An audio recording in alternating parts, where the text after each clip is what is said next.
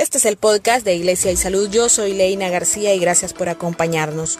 Una investigación de un grupo de científicos del Hospital Houston Methodist de Estados Unidos ha dado a conocer más de 5.000 secuencias genéticas del coronavirus que ha permitido estudiar la acumulación continua de mutaciones que ha tenido este durante estos meses. Entre estas mutaciones se han encontrado una que puede haber hecho que el virus sea mucho más contagioso y peligroso, aunque no más letal. Se trata de una mutación que cambia la estructura de la proteína con forma de pico en la superficie del virus, misma que permite su ingreso al organismo, que puede estar impulsando la propagación descomunal de esa cepa, en particular por un polimorfismo que se ha relacionado con una mayor transmisión. Los especialistas esclarecen que el SARS-CoV-2, al igual que todos los coronavirus, tienen una serie de picos característicos que rodean su núcleo y que precisamente permite que el virus se adhiera a las células humanas. Cuando la mutación en cuestión se generó, afectó directamente a la proteína pico que cambió el aminoácido 614D, ácido aspartico, a G-glicina.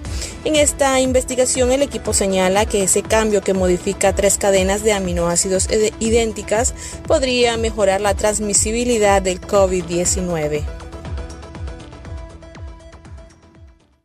Una investigación que analizó el brote de coronavirus en Brasil encontró un vínculo interesante entre la propagación del virus y los brotes anteriores de dengue.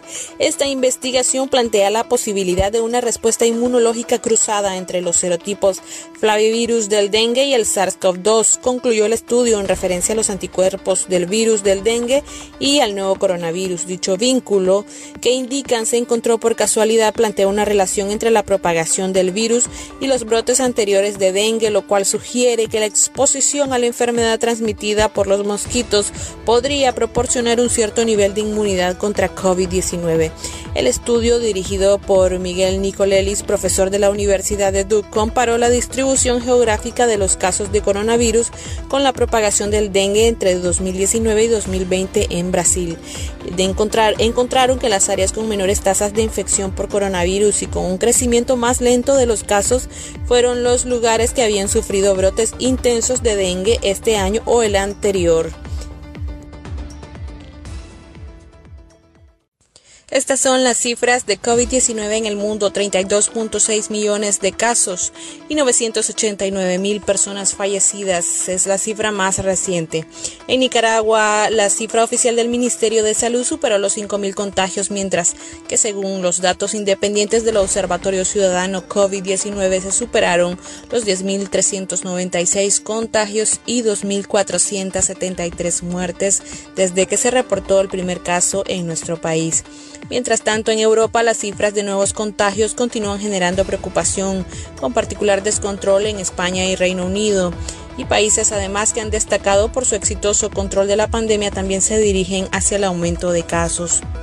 Así que le pedimos considerar el rebrote como una posibilidad también en nuestro país. Por ello le invitamos a que mantenga las medidas de prevención, el constante lavado de manos, el uso de mascarillas y la distancia social como las medidas más seguras para que usted pueda estar seguro y cuidar de su familia y mantener la salud. Le invitamos a seguir nuestro contenido digital a través de nuestras plataformas en Facebook e Instagram a través de Diócesis Media, Iglesia y Salud y agradeciendo la retransmisión de este podcast en Canal Católico de Nicaragua. Muchas gracias y que tenga un excelente día.